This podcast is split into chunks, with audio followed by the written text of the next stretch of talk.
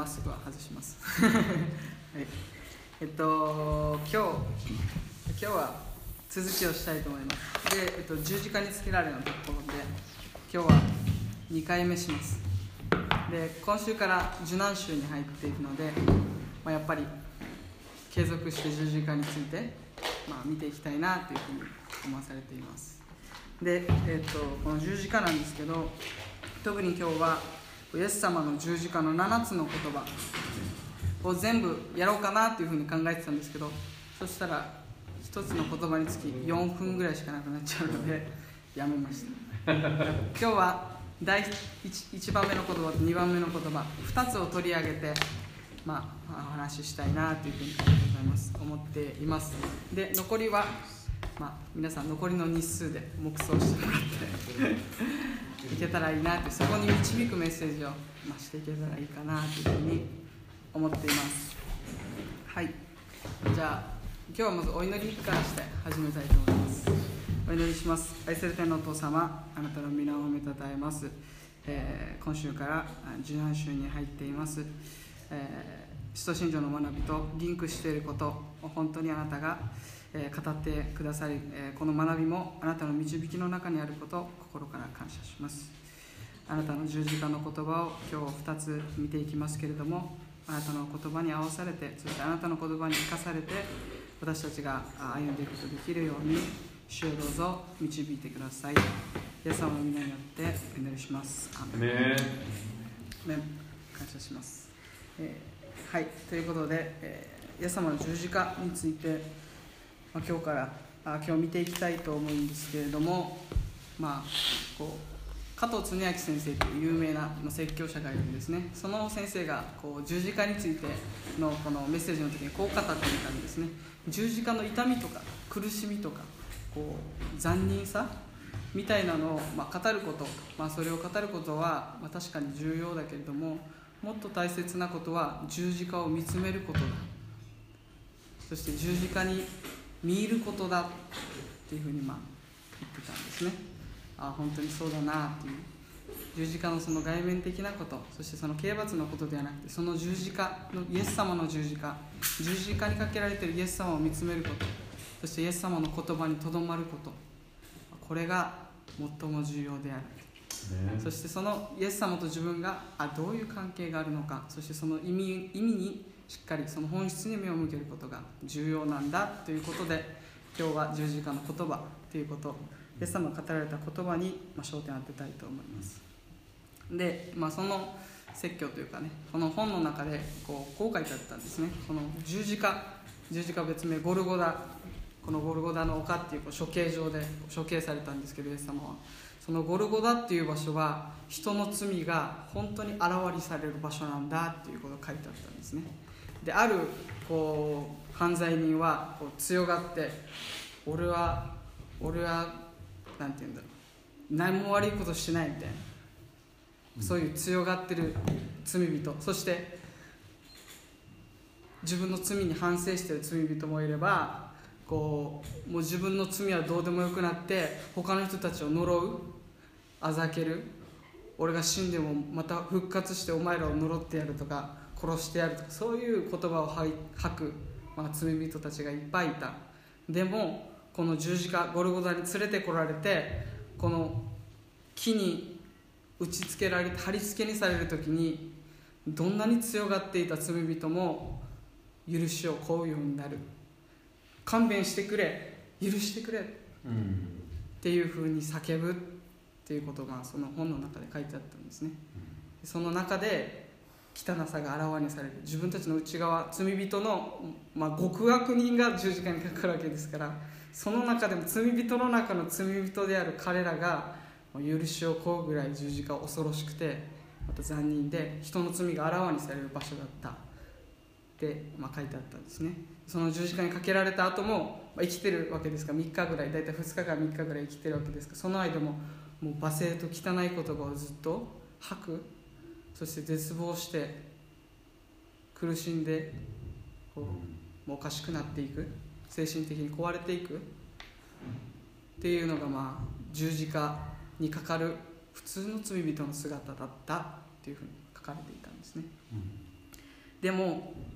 この聖書に書かれているイエス様の姿っていうのはその罪人とは全く違う姿だった。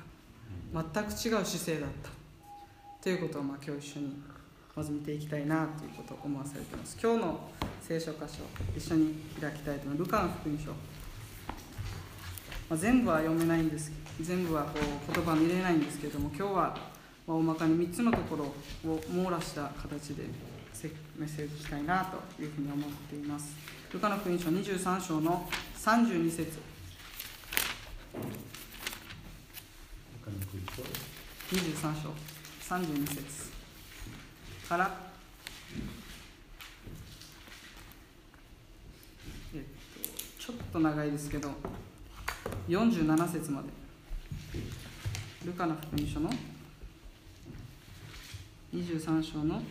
32から47ですね。32から47ですね。そしたらこっちから順番にい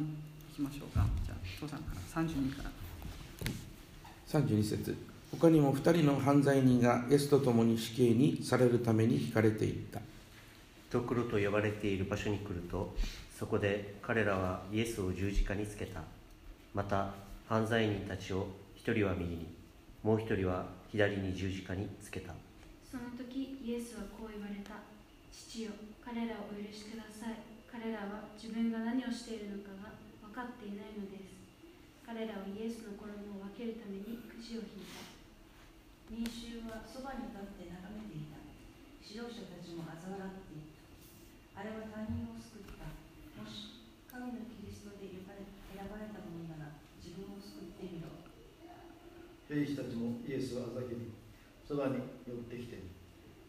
水ぶどう酒を差し出し。ユダヤ人のものなら自分を救えと言ったこれはユダヤ人の王と書いた札もイエスの頭の上に掲げてあった。十字架にかけられていた犯罪人の一人はイエスを罵りお前はキリストではないか自分と俺たちを救えと言った。するともう一人が彼をたしなめて言った。お前は神を恐れないのかお前も同じ刑罰を受けているではないか。俺たちは自分のしたことの報いを受けているのだから当たり前だだがこの方は悪いことを何もしていない。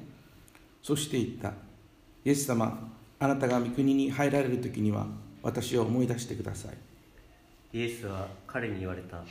誠にあなたに言います。あなたは今日私と共にパラダイスにいます。さて時はすでに12時頃であった。天地天地が暗くなり午後3時まで続いた。太陽は光を失っていた。また神殿の門は真っ二つに裂けた。イエスは動いて叫んで言われた父よ我が霊を見てに委ねます。こう言って息を引き取られた。この出来事を見た福音大使は神を褒めたたえ本当にこの人は正しい方であったと言った。アーメン。アーメン。ねはい、今日はここから、まあえっと3つの神様の言葉なんですけど2つに焦点を当てて、まあ、見ていきたいなというふうに思っています。最初の言葉は、えーマミーが呼んでくれたように、えーイエスはこう言われた。父よ彼らをお許しください。彼らは自分が何をしているのか分かっていないのです。このイエス様の許しの祈りですね、まあ、この祈りなんですけどこう、まあ、さっきも言った通り極悪の犯罪者たちが十字架にかかっていた。でこの犯罪者たちは自分の許しをこう許しを願ったりまた罵声やこう悪行そして呪いの言葉を口にしていた。でもイエス様が放った最初の言葉それは自分に敵対するもの歯向かうものに対する許しの祈りだったんですね、まあ、もうこの時点で全く違うこうイエス様の姿がこうここに描かれているんですねでこの「彼らをお許しください」っていう彼らって誰なのかっていうことなんですけどこの彼らっていうのはもちろん自分たちを含めていますよね。この祈りっていうのは神に敵対し背いていた全ての人のために祈られたイエス様の祈りだった。でまず第一に、まあ、取り上げられるのが、まあ、すぐ思い浮かぶこう裏切り者というとイスカリオというのはユダですよね。イエス様はおそらくそのユダのためにもお祈りされた。銀貨30枚で奴隷の値段で売ったあのユダのための許しの取りなしの祈り。またポンテオ・ピラトのためでもあったと思うんですね。彼も罪ないって言ったにもかかわらず自分の意見を曲げてイエス様を十字架にかけた。彼は自分を守るために救い主を十字架にかけて。る、まあ、まさしく罪人の姿というかこう自分を守ることに必死になっている罪人の姿だと思うんですね。で、えーそれだけじゃなくてこう周りにいた、まあ、群衆議員たち彼らもこの箇所では「お前が神なら自分を救え」そしたら信じてやるよみたいな。そんな言い方をしたんですね。こうこの姿も、まあ、まさしくこう自分たちというかねこう神様に反抗してる、まあ、そういう姿だと思うんですね。で、まあ、自分も前お話ししたようにこうイエス様のこのすごい奇跡とか、まあ、癒しとかそういうのを見たら、まあ、信じてもいいかなみたいな。もうそういうふうに分かりやすかったらこう信じやすいのになみたいな。もうこう神様らしく分かるようにしてよみたいな。神様らしいことしてよみたいな。そしたら信じるよみたいな、まあ、そう思ってしまうんですね。でもこうそれはなんかこう時々信じた後にもこうそう思うんですよね。こう自分がこう進学校時代に生駒伝道っていう伝この近くのところで伝道してたんですね。そして全然こう救われない人がこうイエス様は信じない。こうイエス様を伝えても「ああ知ってる知ってる」っていうそのそこで終わったりとかする。またこう言っても「ああ私はいいよ」っていうふうに言われる。そういう現状の中でこう、まあ、青春エリアって見渡せるこう場所があるんですね。こう生駒の地を。そこで神様なんでなんでこうバンバン人が救われないんですかね。なんであなたはなんかこう働いてるはずなのに働いてないように感じるんですかね。もっと働いてくださいよみたいな。もっと働いてくださいよみたいなことを思ったりするんですよね。でそういうふうに今自分も祈ったんですね。セレさんもどうぞ自由に働いてくださいって。もうバンバンバンバン人が救われてくださいって。分かるようにこうもう刈り取りもう右見てか右見て語ったら救われるみたいな左見てこの人に語ったら救われるみたいなことが起きないんですかっていう。150年プロテスタント宣教してまだこれだけですかって あなた働いてるんじゃないんですかって、まあ、そういうこう 祈りを、まあ、祈りというかこう文句じゃないけどなんか叫びというかなんでですかっていうそういうこうなんだろうことを思ってしまうんですよね。まあちょっと違うけどでもそういうふうに思ってしまう自分たちの姿っていうのもあると思うんですね。まあ、この、まあ、この人たちの場合はもう完全に見下してそれを言ってるから、まあ、自分たちのそういう思いとは違うとは思うんですけど、ま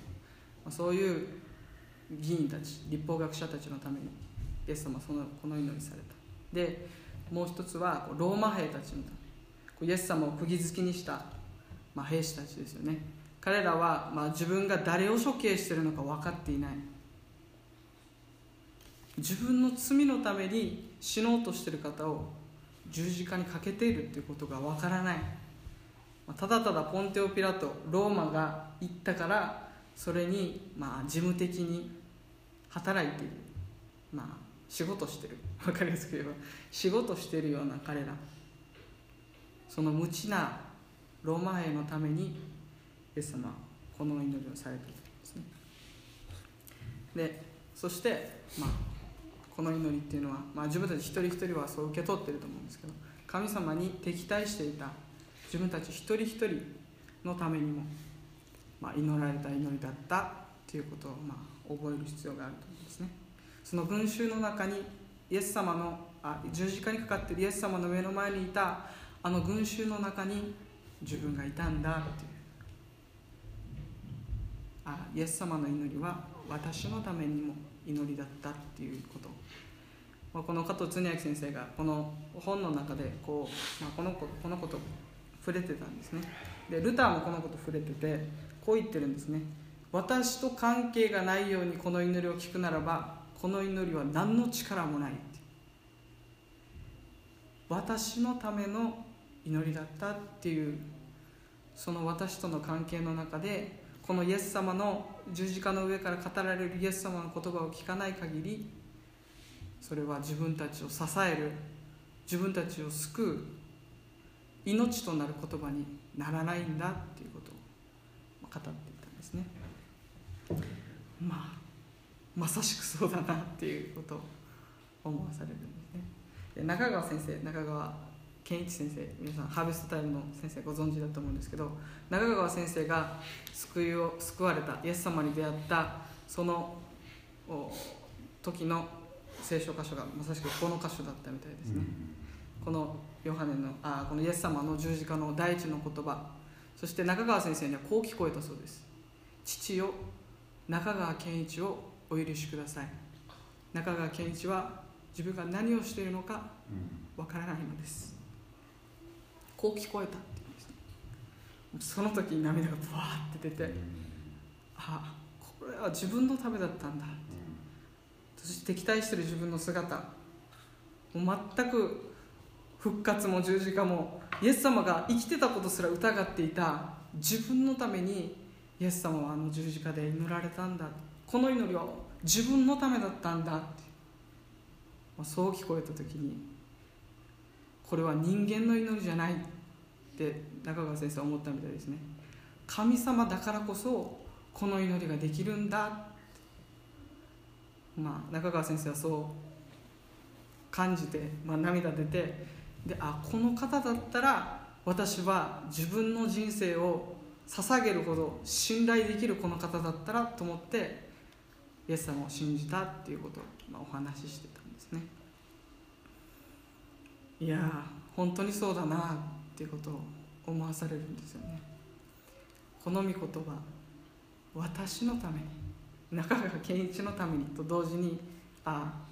この余平な元木のために祈られたんだ、うん、その一人一人のために祈られたんだっていうこと。そういうふうにイエス様の言葉を聞く。いや神の言葉そうやって響いてこないといけない。そうやって自分たちと命となっていく。っていうことを、まあ、確認したいんですね。で、えー、イエス様はこの受難の時にこうイエス様は苦難のしもべだっていう話をされたんですけどしたんですけどこのこのイエス様の祈りって苦難のしもべの祈りの成就なんですね、えー、見たいと思います。イザヤ書53章。ちょっと今日は何箇所か開きますけど。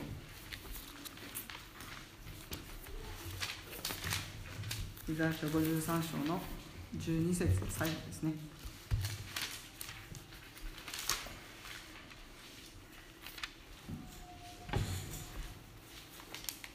じゃあ俺まで読んだから12節はい12節。それで私は多くの人を彼に分け与え彼は強者たちを戦利品として分かち取る。彼が自分の命を死に明け渡し背いた者たちと共に数えられたからである。彼は多くの人の罪を負い背いた者たちのために取りなしをするまさしくこの取りなしの祈り背いた者たちへの取りなしの祈りこれが成就したんですねその時。こうもしまあ普通の罪人というか自分も含めまあどんな人であっても十字架にかけられたその痛みと苦しみと恥ずかしさでもう他の人のことなんて心配ってるなんてないと思うんですよね。もう痛さとこう恥と苦しみでもうどうなるかわからないですけどでもこの十字架にかけた目の前にいる敵のためにイエス様は彼らをお許しくださいって祈られた、うん、もうこれは本当にもうこのイエス様の姿を見るときにもう愛にあふれてるどころじゃなくてこの人には罪がないって、うん、まあこの百人隊長が最後に言うんですけど正しい人だったって言うんですけどまさしくこのイエス様の姿は罪なき神の神様のこのこふられた子羊であるその誠の贖い主の、まあ、祈りだと思うんです。鳥なしの祈り。でイエス様のこの祈りっていうのは自分の血を流しながら自分の命を捧げながら神の前に出ていく大祭司のような祈りなんですね。大祭司って年に一度こう12のこう部族の石を並べてこの12部族ユダヤの全ての民族の罪の許しをいただくために罪を、ね、許しをもらうためにまた請うために年に一度血を持ってその死聖所に入っていった。神様の御前に出ていった。イエス様もこの時大祭司として自分のその血そして自分自身を捧げながら鳥なしの祈りをする誠の大祭司としての、まあ、この祈り団ですね。鳥なしの祈り、まあ、ここにこうすごい神様のこう2つの成就というかね旧約の旧約を成就したイエス様の姿が、まあ、ここにあるんですね。で、まあ、あと一つ新約のことで言うと、まあ、旧約にもこれつながるんですけどイエス様がこう2つの大切なことを言いましたね。神を愛神をまず神を愛すること。そして自分自身を愛するように隣人を愛しなさいって言われた。でも三条の水訓ではしかし私は言います。敵を愛し迫害する者のために祈りなさい。これ三条の水訓でイエス様が言われたイエス様もまさしく自分が語られた通りこの十字架の上で目の前にいる敵をために祈り敵の罪の許しのために罪人の許しのために自分を迫害する者のために祈ったこう神様の姿というかこう愛に満ちた、まあ、イエス様の姿がここにあるなっていうその教えを教えただけじゃなくて実践されているイエス様の姿がまあここにあるんですね。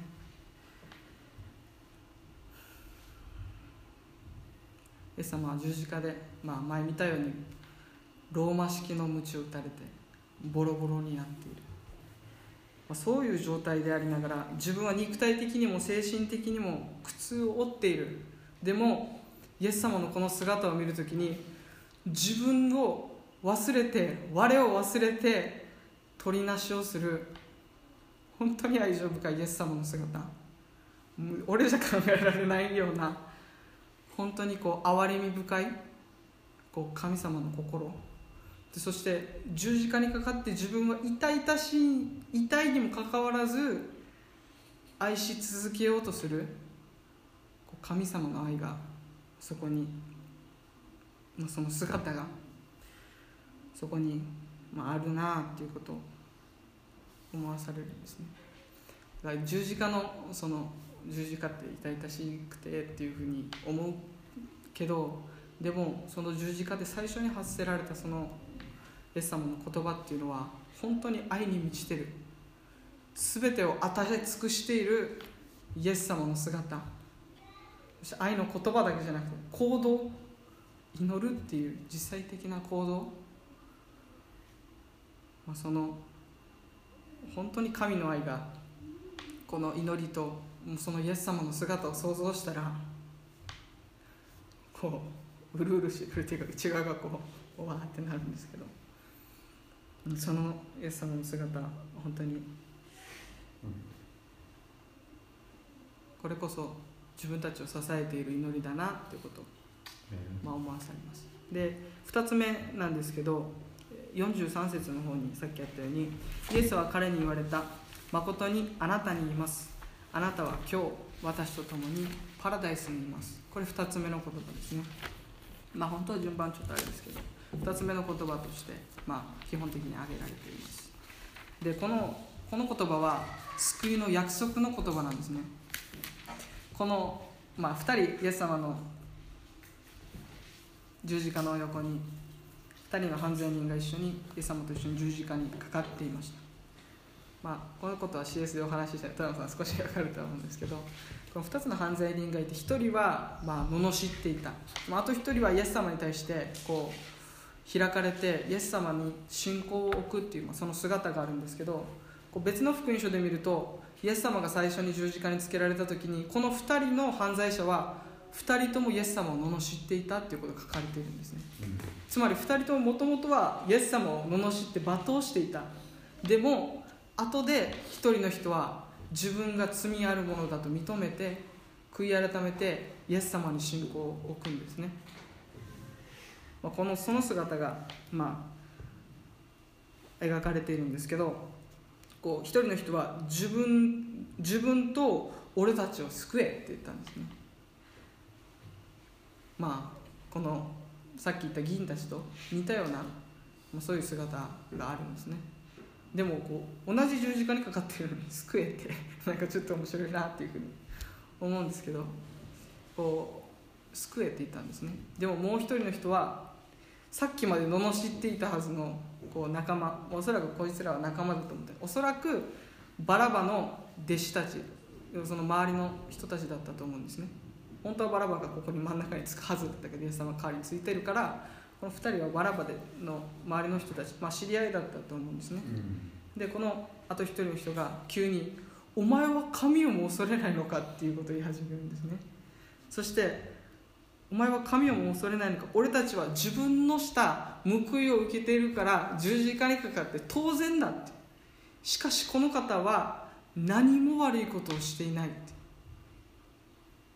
え？っ てさっきまで言ってたのにって思うんですけど。でもこの人がなぜ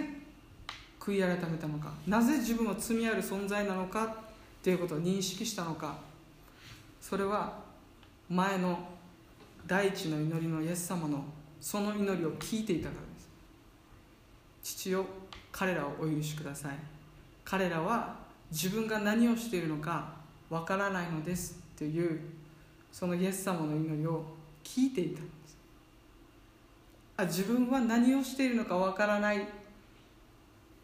あ自分もそうだった。自分も生きてる間この十字架にかかっていろんなことしてきた人生。でも自分も何をしてるかわからないような存在だった。そしてその祈りはああ自分のための祈りでもあった。この彼はまあ極悪犯罪人ですローマに反逆した。そのこの一人の人が自分のための祈りだとしてイエス様のこの祈りを聞いたんです受け取ったんです、まあ、多分おそらく右か左か分かんないですけどこう十字架にかかってまあ横目で見たと思うんですねイエス様のこと。イエス様が父を彼らをお許しください。彼らが彼ら自分が何をしているのかわからないのですって言った。そのイエス様の姿。そしてその奥には自分の仲間がいたと思うんですね。この人とイエス様との対比。この人それを見たと思うんです。こんなに憐れみ深くて許しを祈るイエス様の愛とそしてこのあと一人の弟子あと一人のこの十字架にかかってる人その罪深さっていうのを見てたと思うんです。でもその人はそのあと一人の人を自分と重ねた。この人も自分と同じようなことをしてた、ま、歩みしてたと思うんですね。だからああこのお方とは自分は全く違う。このお方は何も悪いことしてない。この方に罪がないっていうことを、まあ、この犯罪者は犯罪人は受け取ったんですね。この方はこの方は何か罪を犯してこの十字架にかかっているんじゃない。この方はこの方は全ての人の罪を許すためにこの十字架に自らかかっているんだっていうこと。そしこの人はただものじゃない。御国の位につく時王となる存在なんだっていうこと。をこの人を信じるんですね。こう冷静に考えると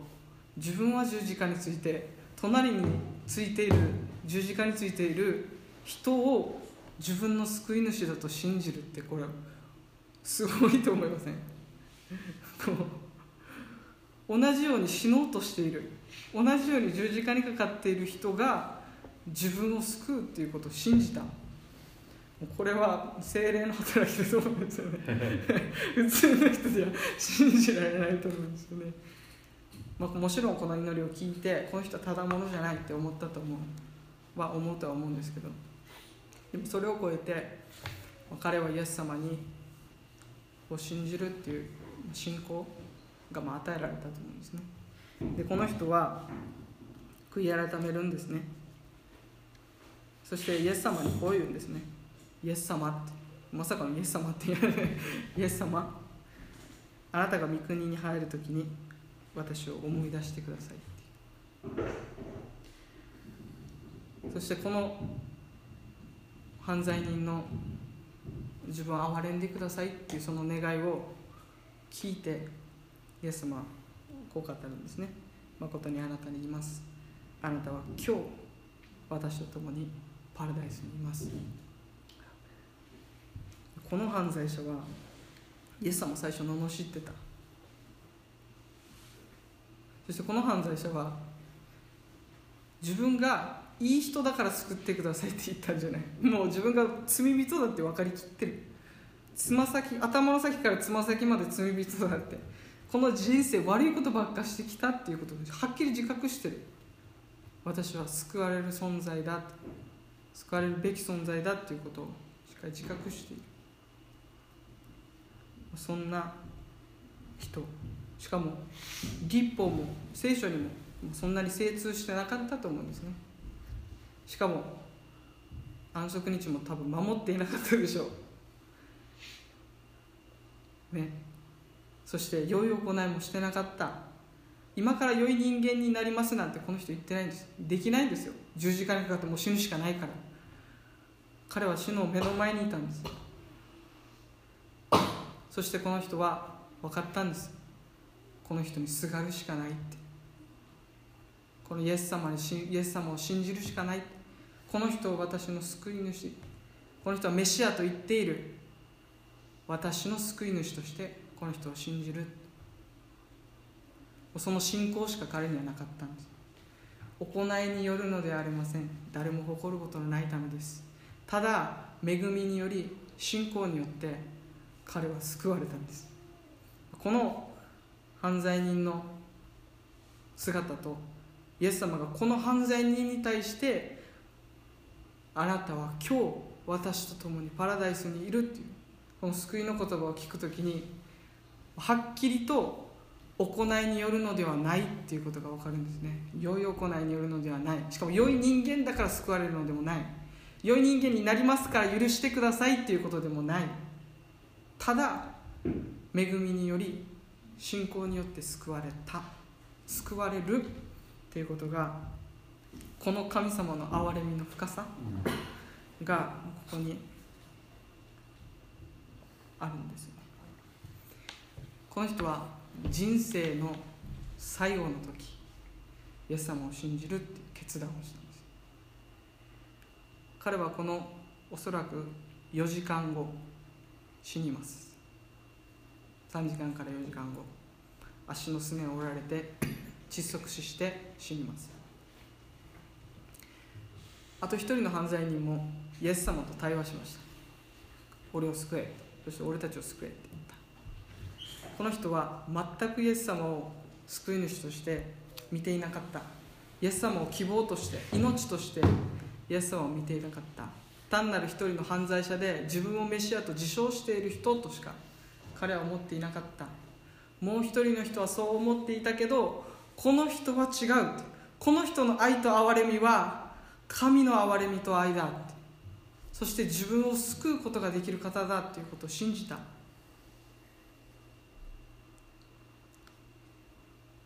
そしてイエス様って語りかけた。イエス様は十字架の上で救いを約束された。イエス様十字架の上で自分たちと交わってくれるんですね。対話してくれる。お方。こうイエス様単なるこう文面的なこう方じゃない。交わりをされる。十字架の上での交わり罪人たちを、まあ、2人とも罪人だった。でも彼らは全て1人は滅びに向かい1人は4時間後イエス様と共にパラダイスに行った。これこの違いはイエス様を信じる。ただその信仰によって救われた。っていうことですね。決断。の先週も話した通りこの十字架にかかっているイエス様を一体自分たちは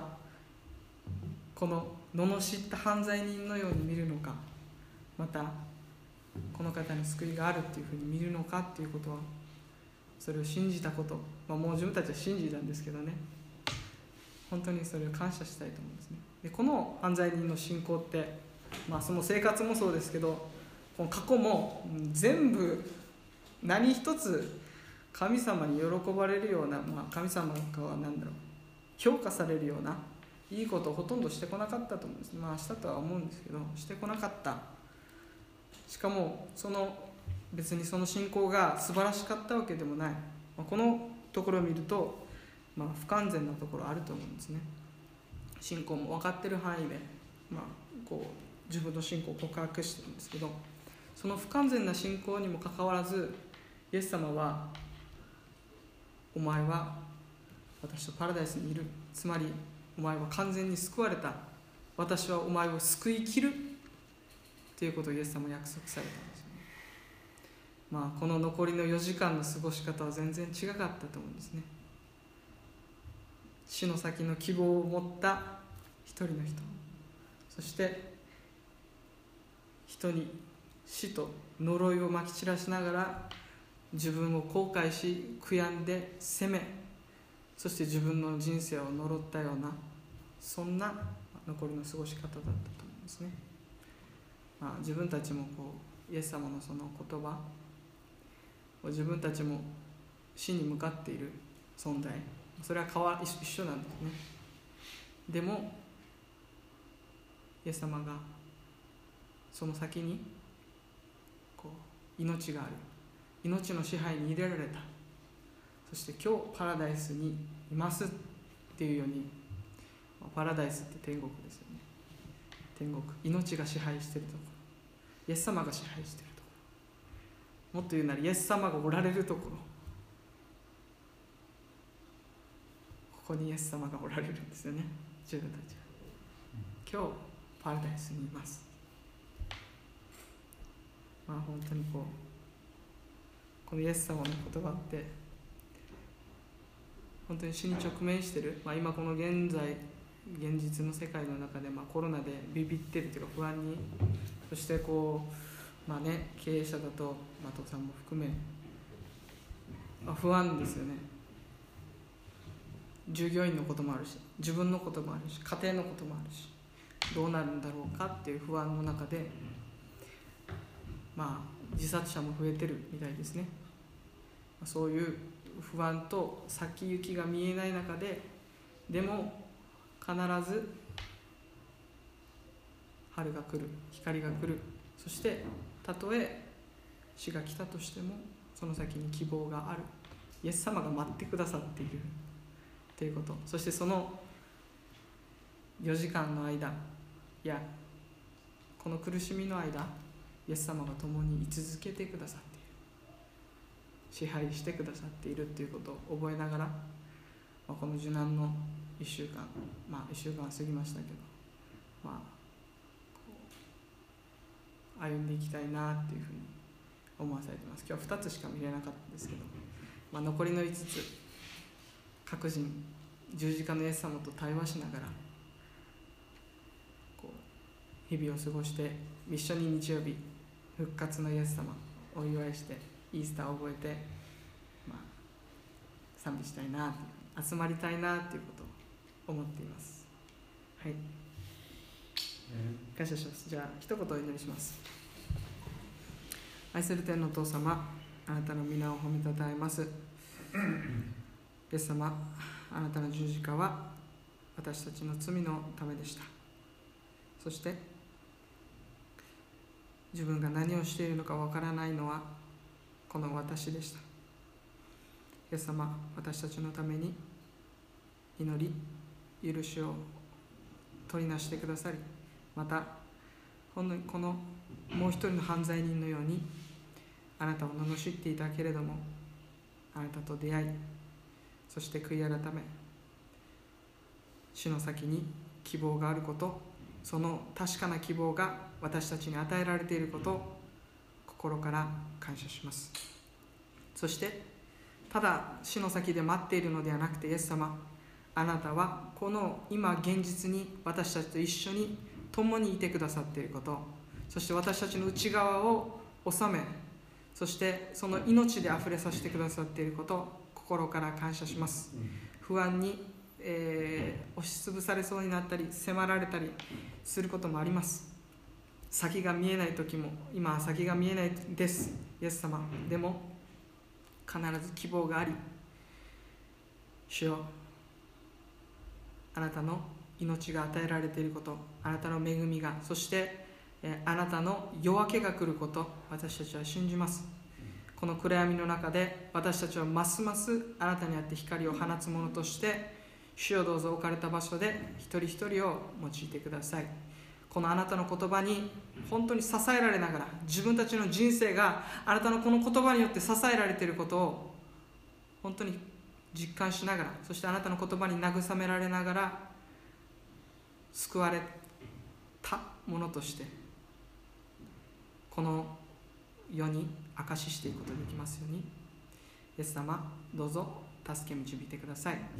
この暗闇の中であなたの受難を共に、えー世界のおキリストの体すべてが今この受難あなたの十字架に心を留めていることを感謝します。そしてその復活に向かっていることを感謝します。あなたの復活がそしてあなたの復活の力が私たち教会を立ち上がらせるその時となることを信じます。そして私たちを命あふれる歩みへと強めてください。感謝します愛する主イエス・キリストの皆によってお祈りします。アーメン。ア